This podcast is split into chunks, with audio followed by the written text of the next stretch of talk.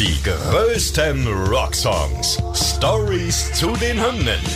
Tragisch, komisch oder kurios. Verrückte und unglaubliche Geschichten hinter den Songs, die ihr so noch nicht kanntet. Ihr hört einen Original-Podcast von Radio Bob. Deutschlands Rockradio. Mit Lara Bahnsen und Nina Logis. Heute Dr. Feelgood von Motley Crue.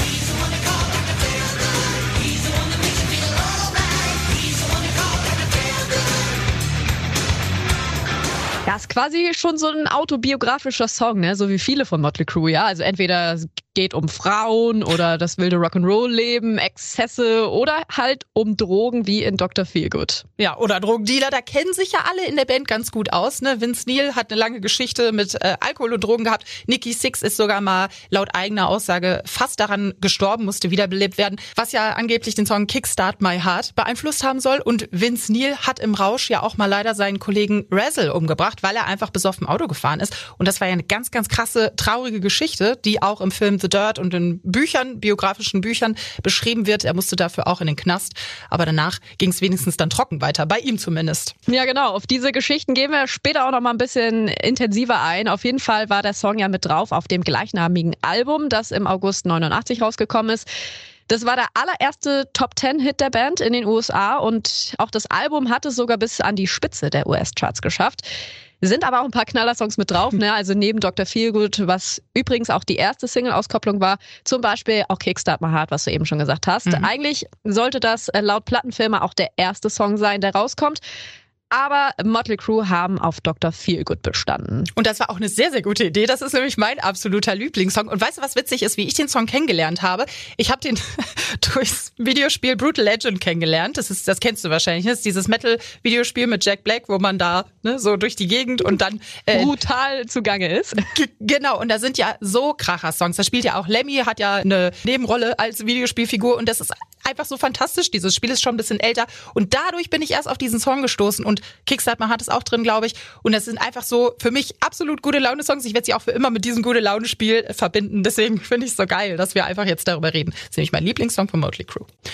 Naja, wie du schon gesagt hast, es geht in einem Song um Hollywood-Dealer namens Jimmy. Ne? Inspiration haben sich die Rocker bei ihren eigenen Dealern sogar geholt damals, ne? in Los Angeles und Umgebung. Ich glaube, jeder Dealer hieß Jimmy.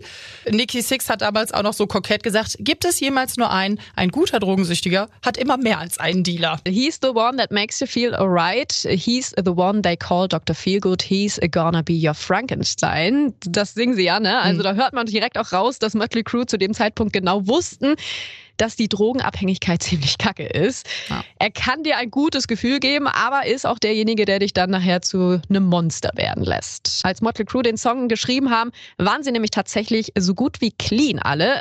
Ganz schlimm hatte es ja zuvor Nicky Six getroffen, meintest du ja auch schon, der nach einer Suff- und Drogennacht mit Steven Adler und Slash von Guns N' Roses fast gestorben wäre, weil er einfach zu viel Alkohol und Heroin miteinander gemischt hatte.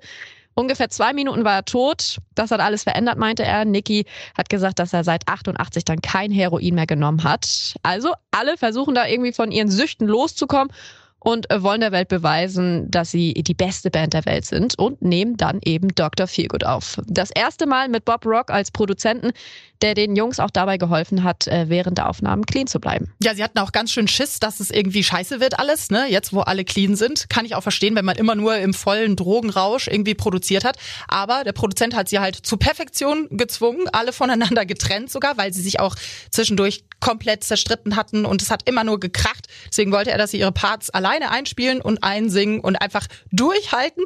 Nebenan haben auch sogar Aerosmith gerade an ihrem Album Pump gearbeitet und ebenfalls versucht, von Alkohol und Drogen loszukommen. Die haben sich da auch gegenseitig so ein bisschen geholfen, haben wir dann später erfahren. Ja, haben sich alle unterstützt und nach einer Session sind sie dann auch mal um See gejoggt, was man halt so macht, um clean zu werden und sich irgendwie abzulenken von der Sucht. There was no way we were going to do it at home. We needed to go away. and wake up and eat, live, and breathe music. We're like, we're going to Vancouver. We're moving. We brought our motorcycles. We brought all of our, you know, pinball machines, games, toys, and we just set up shop. And we're like, we're going to wake up and make music until we can't see straight, go to sleep, do the same thing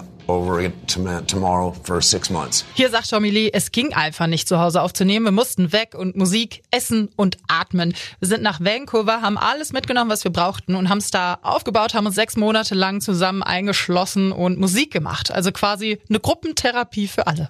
Und es hat geklappt. Es ist was Fantastisches bei rausgekommen. Ja, Vince Neil war auch äh, gleich überzeugt von dem Song Dr. Feelgood. Er meinte mal, äh, dass er von dem Moment an, als er die ersten Takte gehört hat, wusste, dass das ein Klassiker wird. Das Intro hat ihn direkt gepackt. Irgendwann hat er wohl mal auch eine Musiksendung gesehen, in der die besten Hardrock-Songs aller Zeiten gekürt wurden. Und Dr. Feelgood gehörte neben Songs von Led Zeppelin, Aerosmith oder auch ACDC dazu. Ja, da war Vince schon sehr stolz auf sich und auf die Jungs. Kann man natürlich auch sein. Ja, zu Recht. Dr. Feelgood gehört ja auch einfach zu den bekanntesten Songs von Motley Crue. Meiner Meinung nach ist er auch äh, der Beste. Das Album hat er auch noch einen weiteren Hit mit Kickstart My Heart vorgebracht. Also da sind wir uns ja alle einig. Und manchmal ist es ja so, dass aus was Negativem einfach so was Krasses nur entstehen kann, wenn du halt das Leid erlebt hast und das dann in Musik verarbeitest. Da können halt viele sich mit verbinden. Und deswegen ist es, glaube ich, auch so ein krasser Welthit geworden. Und es gibt ja sogar auch noch was zu feiern. Dieses Jahr ist äh, Nicky Six tatsächlich auch schon 20 Jahre ohne Drogen, also richtig gut.